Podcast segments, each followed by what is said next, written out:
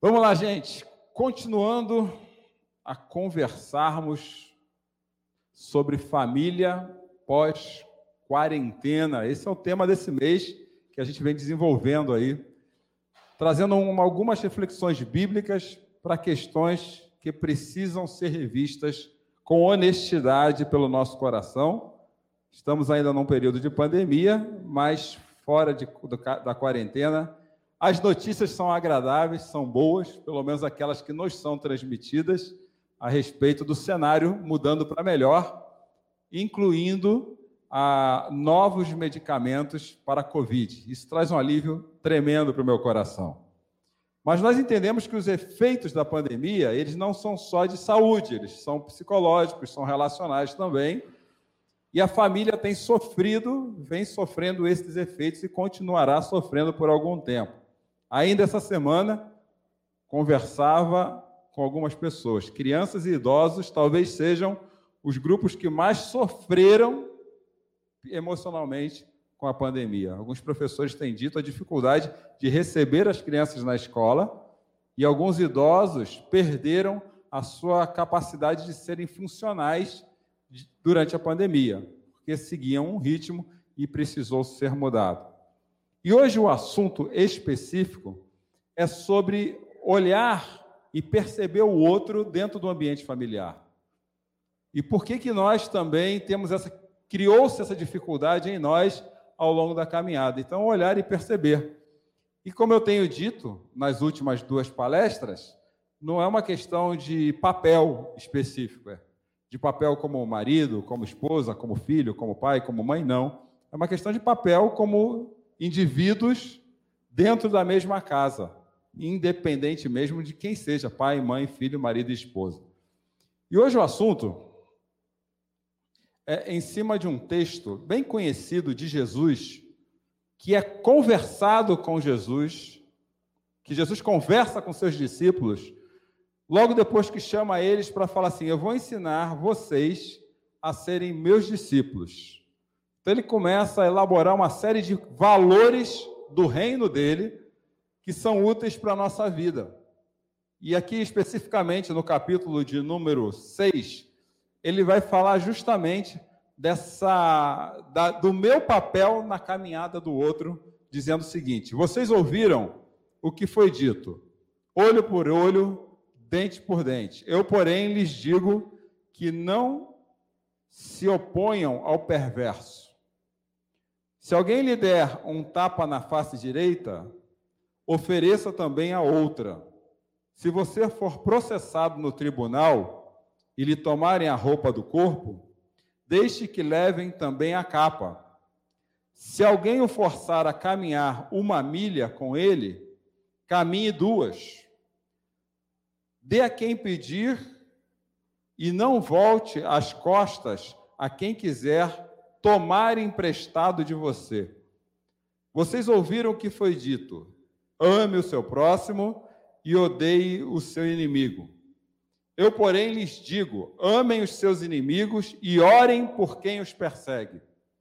Desse modo, vocês agirão como verdadeiro fi verdadeiros filhos de seu Pai que está no céu. Pois ele dá a luz do sol tanto para os maus como a bons, e faz chover tanto sobre justos como injustos. Se amarem apenas aqueles que os amam, que recompensa receberão? Até os cobradores de impostos fazem o mesmo. Se cumprimentarem apenas seus amigos, que estarão fazendo demais. Até os gentios fazem isso Portanto, sejam perfeitos, como perfeito é seu Pai celestial. Tem alguns elementos nesse texto que eu acho que vale a pena esclarecer, como, por exemplo, essa frase assim: Vocês ouviram o que foi dito. Ele está fazendo referência aqui ao, Antigo Testamento, a lei que Moisés deu ao povo, onde havia regras específicas. Essa lei era bem pautada naquilo que eu preciso fazer para que as coisas aconteçam bem. Então, ele faz sempre essa ponte do Antigo com o Novo Testamento nesse texto. Então, toda vez que vocês ouviram dizer, está se referindo a um texto do Antigo Testamento, não trouxe-os aqui. Você tem a oportunidade de perguntar quais são, entrando lá no galpão316.com.br barra dúvidas e eu te responderei. Mas a ideia aqui, para ficar na nossa mente, é essa: é uma ponte entre uma forma de proceder antiga com uma forma de proceder atualizada no Novo Testamento. Outra palavra, é, esse texto no geral, ele fala de oposição oposição entre uma pessoa e outra. E se vocês repararam bem o texto, ele nos coloca como protagonista da reação. Ele nos coloca como aqueles que têm que tomar uma ação diante de algo que outros fazem contra nós. E é um pouco diferente do que nós costumamos a fazer. Quando alguém faz algo contra nós, nós esperamos que o outro venha pedir desculpa, que o outro venha se redimir, que o outro venha é, resolver algo comigo. E aqui não. Jesus está falando: olha, quando fizerem algo contra você, você precisa tomar uma atitude com base nesses novos valores que não são mais aqueles que vocês tinham anteriormente dentro do seu coração. E ele vai usar alguns termos que talvez seja também preciso explicar. Ele vai usar aqui um pouquinho mais adiante no texto termos como é, a chuva cai sobre justos e injustos. O que estava na cabeça de Jesus nessa frase? Ele entendia como justos, entende como justos, pessoas que caminham com Deus, e injustos, pessoas que não caminham com Deus. De uma maneira bem simples, bem geral, é isso. Então ele está falando assim: a bondade de Deus, ele não, ela não escolhe quem caminha com ele e quem não caminha com ele, nesses termos de abençoar vidas. Deus está aí abençoando todo mundo, até aqueles que não acreditam nele. É isso que Jesus está falando. Mas o assunto central aqui é lidar com a oposição. E como esse assunto faz parte da nossa série de mensagens. Deixa eu voltar um pouquinho no que aconteceu na primeira, na primeira mensagem. Na primeira mensagem eu falei sobre mapas. Cada um de nós temos um mapa.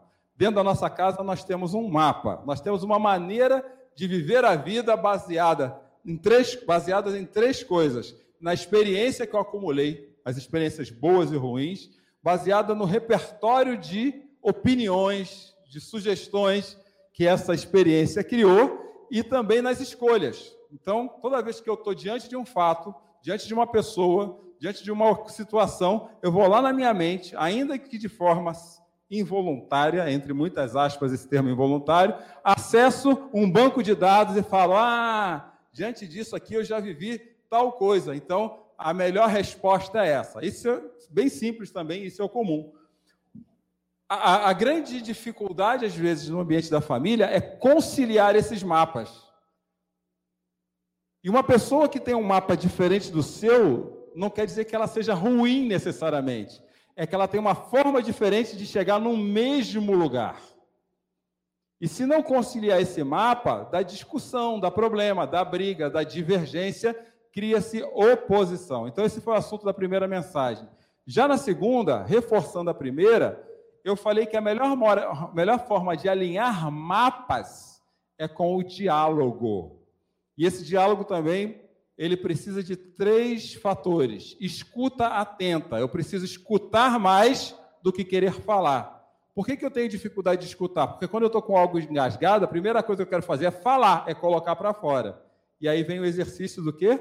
daquilo que hoje chama-se de inteligência emocional, sabedoria, o que você queira chamar aí, não sei qual é a sua referência teórica, mas eu preciso estar pronto para escutar, para poder não falar demais, não falar besteira, ou simplesmente ser uma pessoa reativa. Que tem gente que é reativo. E a reação rápida, ela é perigosa. Você pode cometer erros contra a pessoa que está diante de você. Eu preciso criar conexão ou empatia. Eu preciso entender o outro no lugar do outro e não no meu, no meu lugar. Senão, não estabeleço diálogo. Eu vou falando, falando, falando. Eu coloco, vou descarregando, como diz o velho ditado, um caminhão de melancia na cabeça do outro. E aí, quando eu vejo, ele está lá debaixo, enterrado, de, naquele monte de melancia, e eu estou bem. Você que se lixe agora, você que se vire com aquilo que eu te entreguei e o diálogo também precisa de palavras abençoadoras. Nós vimos isso no texto de Tiago, capítulo 3, onde ele fala com muita clareza que a mesma, da mesma boca não pode sair bênção e maldição. Da mesma fonte não pode sair água doce e água amarga. E como é que eu lido com essa questão de saber como cultivar as águas doces que saem do meu lábio? Eu acho que está muito ligado à nossa conversa de hoje quanto a perceber o outro.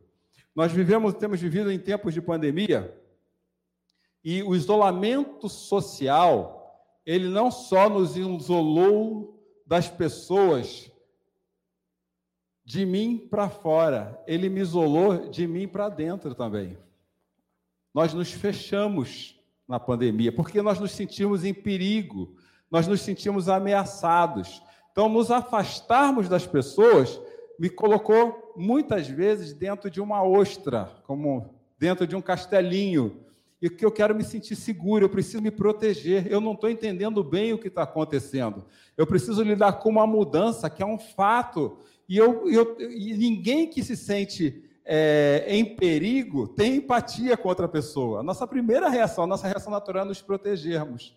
E hoje, mesmo depois da quarentena, e inclusive dentro das nossas casas, nós ainda podemos estar dentro desse castelinho, nos protegendo, com medo até de quem, tá, quem vive com a gente, de quem está conosco. E o sofrimento, ele causa esse tipo de reação que pode ser vista por nós de duas formas.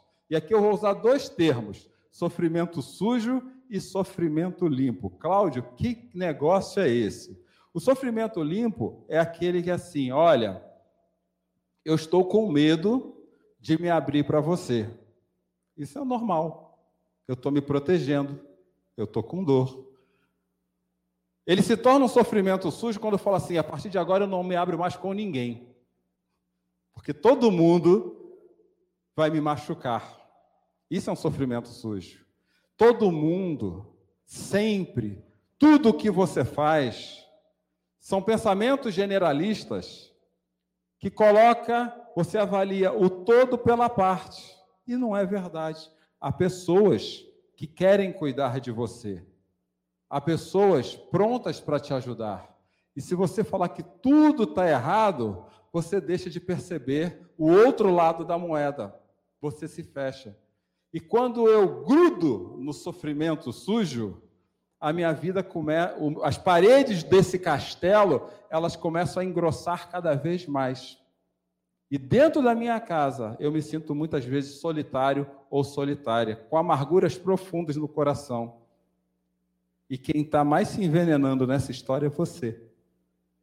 Eu preciso tomar muito cuidado, porque quando eu me coloco dentro desse castelo, eu começo a procurar, inclusive, alívios. E alívios imediatos podem ser péssimas respostas para resultados a longo, a longo prazo. Então, quando eu me sinto sozinho, eu começo com as conversas inapropriadas nas redes sociais, porque eu estou sozinho. Quando eu me sinto sozinho, eu começo a fazer uso de substâncias é, entorpecentes, lícitas e ilícitas. O que é lícita? O álcool, o cigarro, as ilícitas, as drogas. Porque eu estou sozinho. Então, eu não, eu, ninguém aguenta sofrer por muito tempo. Então, eu preciso fazer o quê? Eu preciso achar o que me alivie. Mas o alívio a curto prazo não é solução a longo prazo. Eu preciso ir atrás de soluções que me tirem desse castelo, que rompam as paredes desse castelo, que me tirem desse sofrimento sujo e me coloquem em movimento de novo, que estabeleça relacionamentos saudáveis. E aí a grande pergunta dessa noite talvez seja essa: como continuar enxergando o outro sofrendo esses efeitos? Essa talvez seja a grande pergunta dessa noite. Como eu paro de olhar para mim mesmo, para os meus problemas, para as minhas dificuldades, dentro de um cenário igual a esse, e começo a viver mais o outro? E eu vou falar uma coisa aqui, meus amigos e minhas amigas. Talvez a solução para a sua vida esteja no outro, em abrir os olhos, em respeitar o mapa do outro, em ter coragem de abrir diálogos honestos a respeito do que você está sentindo, em expandir sua consciência de uma vida familiar, sendo mais flexível psicologicamente. Eu acho que uma coisa que a pandemia exige, tem, exige, tem exigido da gente ainda é flexibilidade psicológica. Se eu mantiver minhas, meus pensamentos enrijecidos, endurecidos naquilo que eu creio, e não estou falando aqui abrir mão de valores, não, naquilo que eu acho que é certo. Se eu disser, se eu continuar achando que a maneira que eu acho que a vida funciona é certa, eu me, eu, eu, eu me torno inflexível, e isso me torna incapaz de dialogar com as outras pessoas. Eu preciso, na verdade, é realinhar os valores. E eu creio que é justamente aqui aonde Jesus se torna um grande desafio para a nossa vida. É exatamente aqui que Jesus entra como nosso Senhor. É justamente aqui que Jesus nos desafia a sermos discípulos e discípulas do reino. Só que eu tenho muito medo, às vezes, de falar de Jesus. Vocês sabiam disso? Eu tenho muito medo porque normalmente nós interpretamos Jesus da maneira que nós queremos. Nós colocamos Jesus no nosso mapa. Mas Jesus traz uma outra proposta. Tanto que o apóstolo Paulo fala assim: aqueles que estão em Jesus Cristo são nova criação. Jesus quer nos recriar. E eu preciso entender Jesus, a partir de Jesus, para eu perceber quais são os valores de Jesus que precisam fazer parte da minha vida, e aqui tem um parêntese, grava aí, você que está me ouvindo, aqui tem um parêntese muito importante, para que eu possa romper com essas barreiras que se fecharam dentro desse período que eu vivi, que eu estou vivendo ainda, e conseguir criar uma relação saudável com o outro. Mas, Cláudio, o que é entender Jesus a respeito de Jesus? Primeiro, entender que Ele é o Criador de todas as coisas. Jesus criou todas as coisas. O mundo, o universo, a vida existe por causa de Jesus. Mas isso é fácil. Você pode até crer nisso, você pode até conceber isso. Mas nós temos que entender também que nós, seres humanos, somos naturalmente distantes de Jesus. E essa, essa, é a, essa é a função negativa do pecado na nossa vida. Entender que eu sou naturalmente distante de Jesus. A minha natureza não quer viver com Jesus. E se não quer viver, muito menos quer seguir a Jesus. Porque o grande centro do pecado é a autonomia que me levou à desobediência. Então é mais fácil eu ser desobediente a Jesus do que obedecer a Ele. Esse é o problema do pecado. E se eu quiser, reconhecendo Jesus como Senhor, obedecê-lo, eu preciso ter humildade e me arrepender. E falar para Jesus com toda a franqueza no meu coração: eu, naturalmente, não gosto de te obedecer. Eu até reconheço que o Senhor é Senhor. Então me perdoa dos meus pecados. E a Bíblia afirma com certeza que quando eu peço perdão pelos meus pecados, a vida de Deus passa a viver em mim. Porque somente minha, a minha vontade de fazer coisas boas não é suficiente. As nossas obras não nos libertam de quem nós somos. Você pode fazer as melhores faculdades, ter as melhores formações, disponíveis nesse mundo, você pode ter os cursos mais avançados, estar diante dos melhores mentores, mas isso não é suficiente para mudar, você, transformar você de quem você é. Só Jesus faz isso. Essas demais coisas que eu falei, e talvez algumas outras, sejam excelentes ferramentas, mas elas não transformam quem você é. Elas são ferramentas úteis, que estão à disposição. Eu não posso ignorar essas ferramentas mas elas não transformam vidas. Então tem muita gente por aí, e é muito comum você dizer que você consegue se você quiser. E alguns ainda dizem uma coisa muito complicada. Você consegue se você acreditar que Deus te ama.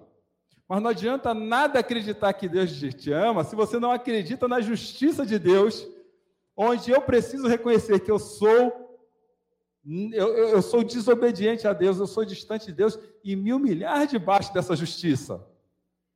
Não adianta nada se eu, eu, eu, eu, colocar posts nas redes sociais dizendo que eu vou conseguir as vitórias da minha vida, porque Deus me ama, se você não se arrepende da sua própria justiça, ou seja, da sua própria maneira de viver a vida. O arrependimento é resultado desse amor de um Deus, o qual nós comemoraremos no próximo mês o nascimento deles. A esperança encarnada na história se chama Jesus. E ele, como Deus, não precisaria ter morrido na cruz para poder intermediar quem nós somos e falar assim: se o pecado me afastou de Deus e o salário do pecado é a morte, eu morri na cruz por vocês, para que vocês tenham vida e vida eterna. E sabermos que o reino de Deus está aqui através de Jesus e que o reino de Deus virá a ser totalmente completado por causa de Jesus, não por causa de você e nem de mim. E essa palavra reino de Deus, memorize ela comigo agora, reino de Deus, essa frase. É justamente aonde estão os valores do reino, os valores de Jesus, que ele agora, hoje aqui, já desafia você e desafia a mim a vivermos. Já desafiava aqueles, irmãos, aqueles amigos deles lá no monte, viu? A partir de agora, antigamente vocês tinham ouvido aquilo, a partir de agora vocês ouçam isso. E esse é o grande propósito dos discípulos e das discípulas do reino, viver conforme os valores do reino de um Deus que morreu por nós na cruz, por graça, mesmo nós não merecemos, porque somos pecadores e temos andado distante do Criador.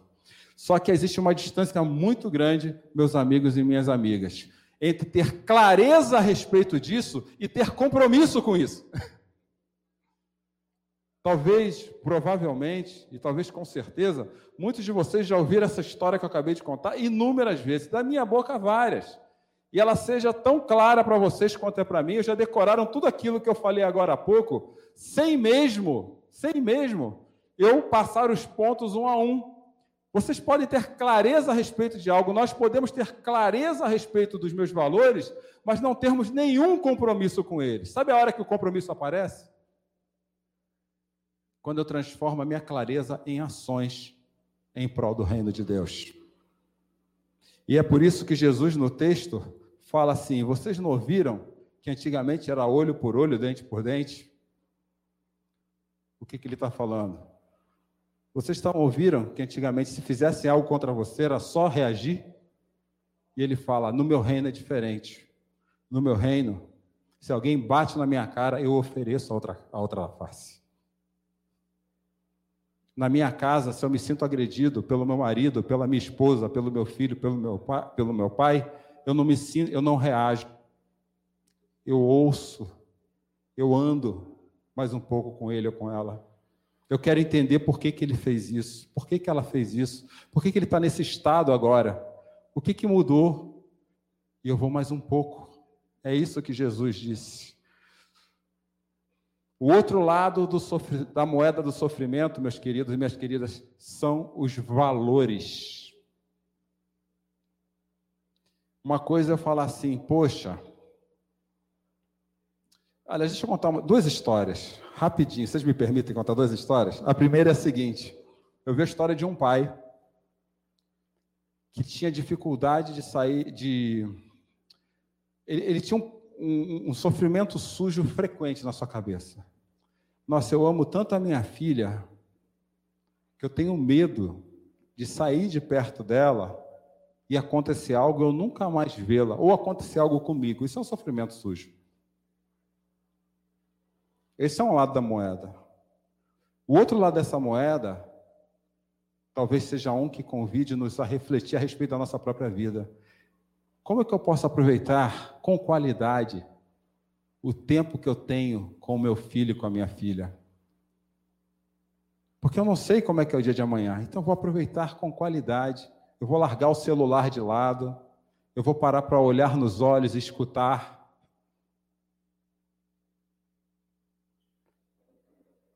Então a gente não, a gente tem que tomar muito cuidado para entender, aliás, a gente tem que estar muito atento para entender aonde estão os valores e a dor no sofrimento, que é um fato. E eu vou mais perto do outro, escuto mais o outro. A outra história foi de um reality show que eu comecei a assistir com a Cláudia. Acabaram minhas opções no Netflix, no HBO, enfim. Aí partimos para o reality show. É um reality show, não vou falar o nome para não dar spoiler, onde as pessoas se casam assim. Elas nunca se viram, começam a conversar, conversar, conversar, conversar, conversar, e depois elas se apaixonam pela voz do outro, pelo que o outro pensa. E a palavra exata é essa: elas se apaixonam.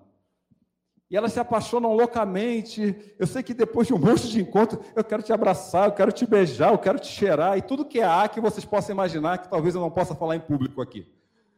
E aí começa aquele negócio todo. Aí depois que eles deu match, né, como diz o ditado, eles se encontram, aí eles veem o físico, falam, é isso mesmo. Se a voz já era linda, agora ficou melhor ainda. Aí colocam eles num lugar paradisíaco, uma fazenda, com aquelas comidas maravilhosas, com aquele ambiente romântico. Tem até gente com violino tocando. Até que agora você vai conhecer ele ou ela na vida real. Eu não cheguei no final, mas a sacada do reality show é a seguinte: você pode chegar no altar e desistir do casamento. E já os spoilers já deram a entender que alguns vão desistir. Por quê? Porque às vezes a gente quer fazer a coisa certa pela motivação errada. Não adianta eu achar o que você acha bonitinho. E desculpa, gente, eu, eu respeito quem gosta desse termo, mas eu acho muito piegas. E sentir o coração quentinho isso não constrói nada, gente. Isso está dizendo que talvez você tenha achado alguém que é uma representação daquilo que você sempre desejou, mas ele nunca será quem você quer que ele seja. Porque o amor é uma outra coisa. Jesus ainda vai falar assim: se eu entendo o que, o que é estar com outro, e alguém me forçar a barra para eu caminhar uma milha, você vai um pouquinho mais adiante. Eu preciso aqui abrir um parênteses, tá? Não estou dizendo assim, se alguém te bater, te espancar, te agredir moralmente, não é isso que Jesus está falando. Ele está falando assim: tem momento que fica difícil a caminhada mesmo. E eu acredito que é nessa hora que o amor entra. Porque o amor é construído em cima de valores, não em cima de sentimentos. E valores vividos com propósito geram bons sentimentos. Poxa, que legal. Você chegou aqui, a gente estava discutindo ontem e você levou, trouxe, sei lá, um pão de queijo para mim. Poxa, você se preocupou em passar a minha roupa, sei lá, não importa quem. Começam a haver atitudes na direção do outro, mesmo quando o ambiente não é favorável. E quando eu me agarro nesses valores, eu vou caminhando mais mais, mais. Isso é amor. Agora, quando eu tenho um relacionamento pautado na paixão, quando acaba o cenário da fazenda, e não é o nome do seriado, tá? Quando acaba o cenário da fazenda e eu entendo a realidade da vida do outro, eu abro mão. E eu não consigo fazer isso. Olha, eu vou andar com você mais um pouquinho. É, deixa eu te ouvir mais. Que está acontecendo com o seu coração para que eu entenda melhor. Eu gosto muito da frase do Rubem Alves, não sei quem conhece o Rubem Alves, quando ele fala assim: será possível então um triunfo no amor? Ou seja, eu preciso achar um modelo ideal, eu preciso pautar algo ideal. Rubem Alves fala assim, mas ele não se encontra no final do caminho, não na partida, não na chegada, mas na travessia. O grande valor de amar o outro, de olhar para o outro, está na travessia. E a gente às vezes modela uma personificação daquilo que a gente acha que é certo.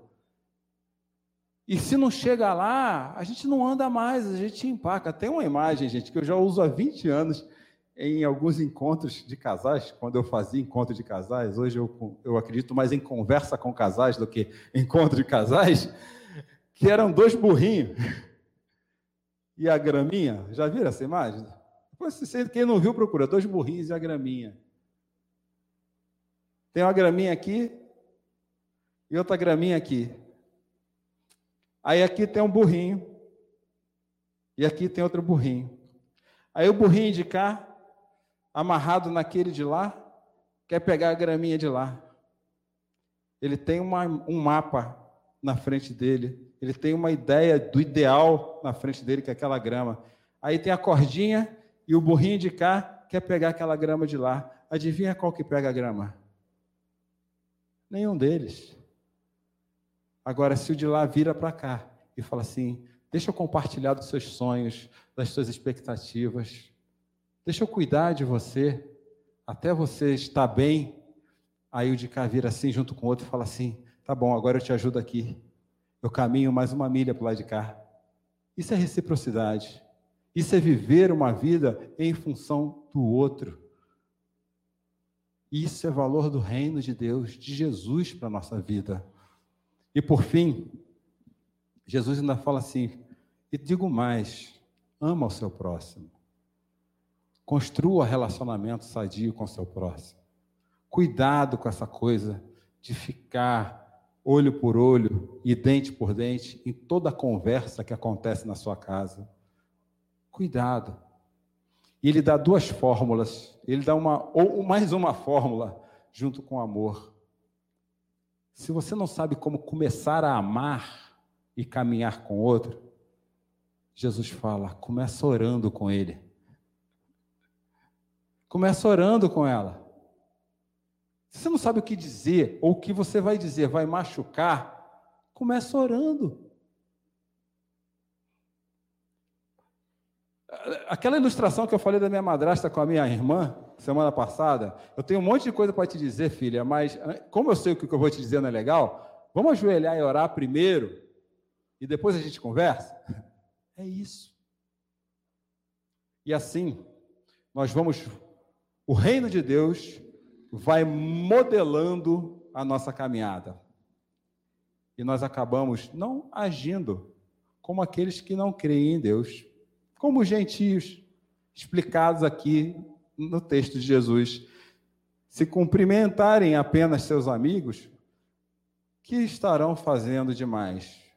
Eu poderia substituir amigos aqui, se cumprimentar somente quem te agrada, o que, que você está fazendo demais? Se a pessoa que está do seu lado vive em função dos seus agrados, e na hora que ela te desagradar, você começar a cuspir marimbondo, agredi-la, o que você está fazendo demais? Até os gentios fazem isso. Até as pessoas que não estão nem aí com Deus fazem isso. Portanto, sejam perfeitos, como seu Pai celestial é perfeito. Eu acredito que, meus queridos, que viver uma vida olhando para o outro precisa ser, primeiramente, uma vida que se compromete com os valores do reino de Deus. Não somente considerar, não somente ter clareza, eu preciso ter clareza e viver isso no meu dia a dia. E essa perfeição, não é que a gente vá ser perfeito, mas a gente tem que ter isso muito claro. Tão claro a ponto de pedir perdão quando reconhece que está errado. Tão claro quanto, quanto dizer assim: olha, pisei na bola, quando reconhecer que pisei na bola. Isso tem que estar claro. Em segundo lugar, nós precisamos encarar o nosso sofrimento no viés do reino de Deus. Qual é o valor por trás desse sofrimento que eu preciso cuidar mais? Deixa eu lembrar também de uma frase da semana passada. Se alguém falou alguma coisa e te incomodou, é porque conectou. por que conectou comigo isso? Flexibilidade psicológica, em vez de agressão psicológica. Em penúltimo lugar, preciso estar disposto ou disposta a caminhar as distâncias necessárias com quem está do meu lado. E assim, eu preciso dedicar a minha vida à oração e ao amor de Cristo através de mim. Essas quatro questões nos ajudam a ter uma vida em função do outro, a reconstruir, a quebrar as paredes do nosso castelo e construir uma nova jornada numa realidade que está aí à nossa frente, inevitável e podermos ser homens e mulheres do reino aqui na terra, até ajudando outras pessoas, outros casais, outras vidas. E que a misericórdia e a graça de Jesus nos ajude. Vamos orar?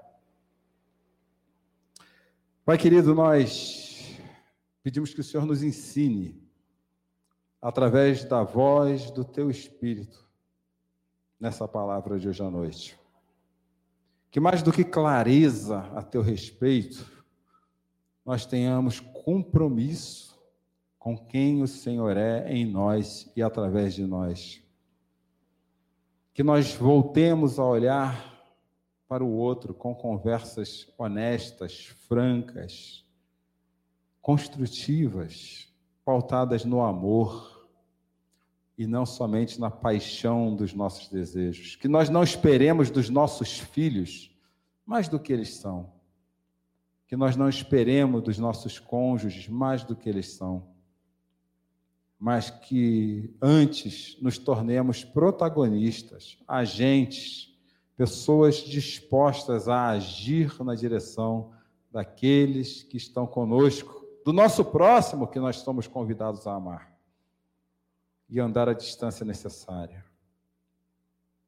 cumprindo o nosso papel como teus filhos e tuas filhas. Que na nova realidade pós-quarentena e de pandemia, nós sejamos realmente estejamos dispostos a flexibilizar a nossa mente e reforçar poder, o poder do reino de Deus em nosso coração através da nossa fé no Senhor. E assim nos tornemos famílias mais fortes, mais de acordo com o que o Senhor pede que nós sejamos.